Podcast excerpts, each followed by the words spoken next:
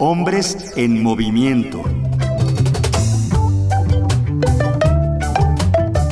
Cómplices del 21. ¿Qué sucede en la vida de las personas que son denunciadas por acoso? La pregunta fue planteada a Rosalía Carrillo Meraz, feminista, activista y doctora en ciencias sociales que ha realizado trabajos sobre la violencia que se vive en distintas universidades del país. Esto le ha permitido constatar que las denuncias por acoso han vulnerado el bienestar y la seguridad de alumnas, alumnos e incluso docentes de esas instituciones. En entrevista para Radio Educación, la doctora Rosalía compartió su experiencia respecto a las denuncias por acoso promovidas contra profesores de la Universidad de Guanajuato. Estos profesores se enteran de que están acusados de acoso pero no saben qué hicieron. Los profes no saben qué hicieron, acuden a la universidad para preguntar qué, hicieron y la universidad les dice, es que nosotros tampoco sabemos, espérense. Pasaron tres meses para que los profes supieran sus faltas. Y en esos tres meses recibieron amenazas de muerte vía Facebook, se compartieron sus fotografías como acosadores sexuales, se compartió su dirección, la dirección de sus casas, para que la gente fuera a buscarlos y los atacara. Y tenemos la problemática de que la sociedad piensa que un acosador es un violador sexual. Entonces, estamos ante una problemática de que cada quien entiende el acoso desde su historia de vida.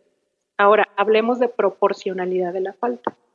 No es lo mismo que el profesor diga usted siempre me sonríe y no me dice nada, a que el profe intente tocar o intente abusar sexualmente de la chava. Entonces, en derecho hay una cuestión que se llama proporcionalidad y tiene que ver que con el tipo de falta hay un tipo de sanción. Entonces yo me pregunto, para resarcir el daño, ¿qué se busca? Estamos hablando de distintos tipos de faltas y ante esas faltas la sanción debe ser distinta. Hablar de un tema como el acoso exige información y capacitación para cualquier comunicador que aborde el tema de género y equidad. La doctora Carrillo asegura que por eso buscó este espacio de radioeducación porque para ella es necesario difundir y explicar aspectos tan elementales como el significado de la palabra acoso, ya que existe mucha confusión al emplear este término. Mira, yo siempre acudo para decir qué es el acoso, acudo a la Ley General de Acceso a las Mujeres a una Vida Libre de Violencia. ¿Por qué acudo a la ley? Porque es un mecanismo legal legitimado para hablar del tema. Y en la ley, el acoso es cualquier conducta que vulnere la sexualidad de las víctimas. Puede ser de forma verbal o de forma activa, incluso por omisión también se puede generar acoso. Lo que no se ha hecho eh, legalmente, ni he visto en otra iniciativa, es ponerle niveles de gravedad al acoso o desmigajar el acoso, porque decimos, me está acosando, ay, me dijo guapa, me está acosando me volteó a ver, me está, me está acosando. Entonces, no, pongámosle nombre a cada práctica común. Las prácticas comunes son todas las formas en las que se puede ejercer el acoso sexual. Todas las formas. Y van desde formas muy leves hasta formas muy graves, llegan al feminicidio. Entonces, tenemos que poner mucha atención en que el acoso no es un acto en sí. Son muchas, muchos tipos de prácticas y cada una de esas prácticas tiene un nivel de gravedad. ¿De qué depende este nivel de gravedad? De la historia de vida de la víctima. Y no es que sea un acto muy grave, sino que ellas ya estaban muy lastimadas y no tuvieron contención y apoyo psicológico anterior para poder superar estas, estas violencias. El acoso no es un acto. Son muchas prácticas. Las denuncias por acoso han generalizado el castigo y esto es un error si pretendemos construir sociedades más justas.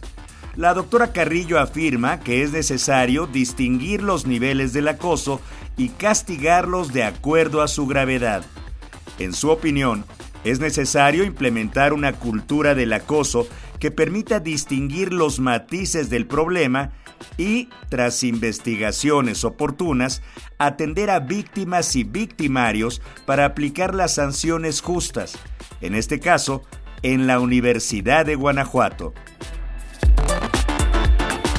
A los profesores del Campus León, algunos de ellos le negaron recoger a sus hijas de la escuela, porque en redes estaba señalado como acosado sin que las autoridades supieran de qué se le acusaba. Y cuando me acerco con los profes acosadores o presuntos acosadores, me di cuenta de todas las faltas que habían cometido en el proceso las autoridades universitarias.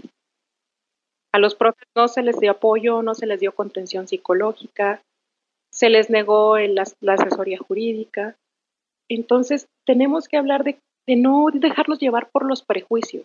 Si le ponemos la etiqueta de acosador, tengamos eh, el tino de preguntar qué hizo antes de empezar a segregarlo de la sociedad. Entonces, esta lucha ha traspasado y ha, ha tenido daños colaterales, no solo con los implicados que serían víctima-victimario, sino con la comunidad en general y con las familias de los profesores y por supuesto también las familias de las víctimas.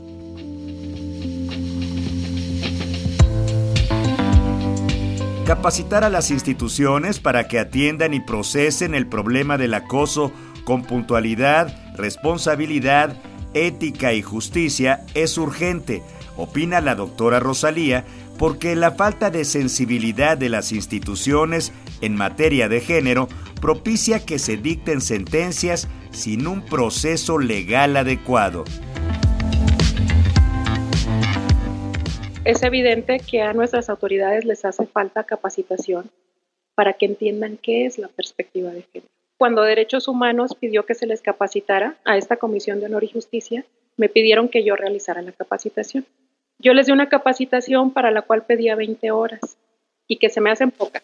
Sin embargo, bueno, algunos son funcionarios, otros estudiantes me dieron tres horas para capacitarlo. Entonces pude realizar tres ejercicios rápidos y una reflexión. Fue para todo lo que dieron tres horas que de eso a nada dices, bueno, preferimos esto. Pero por supuesto que no es suficiente para capacitar a una comisión que toma decisiones en cuestiones de violencia de género. Además de que las denuncias que estaban atendiendo eran un párrafo redactado, por ejemplo. Un párrafo donde la estudiante decía, mis compañeros me dijeron que en un evento ese profe dijo algo de mí que me incomodó. Entonces, estamos hablando aquí de percepciones. Y yo no les estoy quitando credibilidad a las víctimas, por supuesto que respeto su sentir. Pero hay formas institucionales de hacer las cosas. Y entiendo también este cansancio de las, de las mujeres que acudimos a alguna instancia a pedir ayuda y se nos cierran las puertas o nos revictimizan. Eso sucede, por supuesto. Pero en este caso estamos hablando de las universidades. Y en las universidades es de suponerse que priva el sentido de razón. Estamos formando profesionistas, personas que piensan, que reflexionan antes de sus actos. Y esto que se está realizando eh, no responde al sentido universitario. Las redes sociales exhiben todo tipo de problemas que afectan a las más diversas comunidades, incluidas aquellas que se han creado en las escuelas de educación superior. Por estos medios también se acusa, segrega y juzga a las personas sin que haya una presunción de inocencia o culpabilidad que debe pasar por un proceso jurídico. El acoso existe. Por ello es necesario desarrollar procedimientos y nombrar los hechos que nos permitan distinguir los niveles de este problema para dar atención justa tanto a la víctima como al victimario porque detrás de esas dos personas implicadas hay historias de vida, familias y construcciones sociales. Escríbenos, Twitter arroba cómplices del 21, Facebook y YouTube cómplices del 21. cómplices.org.mx. En esta dirección electrónica encontrarás la entrevista con Rosalía Carrillo Meraz doctora en Ciencias Sociales y especialista en violencia de género en las instituciones de educación superior, así como los enlaces consultados para la elaboración de este programa. Realización Elizabeth Cárdenas. Voz José Ángel Domínguez. Producción Pita Cortés. Entre Hombres, México.